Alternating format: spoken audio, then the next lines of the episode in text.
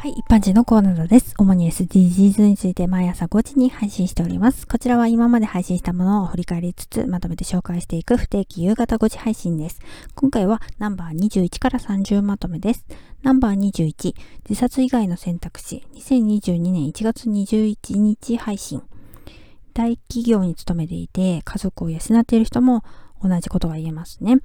配偶者に相談できない、言えないって思ってしまうんですかね。過労を感じた時点で医師の診断書があれば休職できるしね。次、ナンバー22、募金。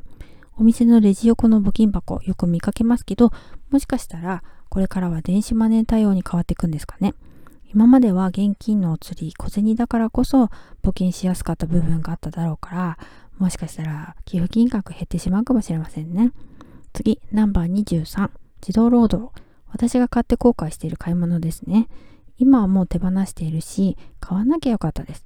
その商品がエコだから SDGs だというウェブ記事っていうのは、エコの部分にしか着目していないわけで、自動労働問題も SDGs ですからね。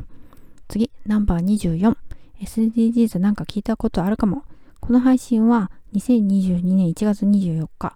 今年は2023年だから、約2年弱で SDGs 関連の言葉が浸透してきた感じですよね。次、ナンバー25。きっと達成できない。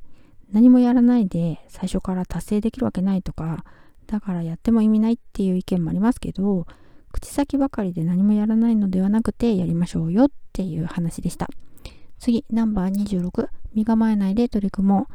当時はまだ SDGs について浸透していないから、なんだか身構えてしまっているようなそんな印象でした。ナンバー27。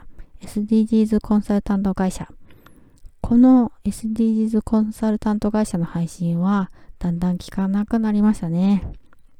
えー、まさかの盲点、SDGs の目標達成にコンサルタント会社が足を引っ張るかもしれないっていう話でした。次、ナンバー28。企業も急に SDGs に取り組むように言われて、バッジをつけて形から入っていた頃だったのかもしれませんね。次、ナンバー29。行動力。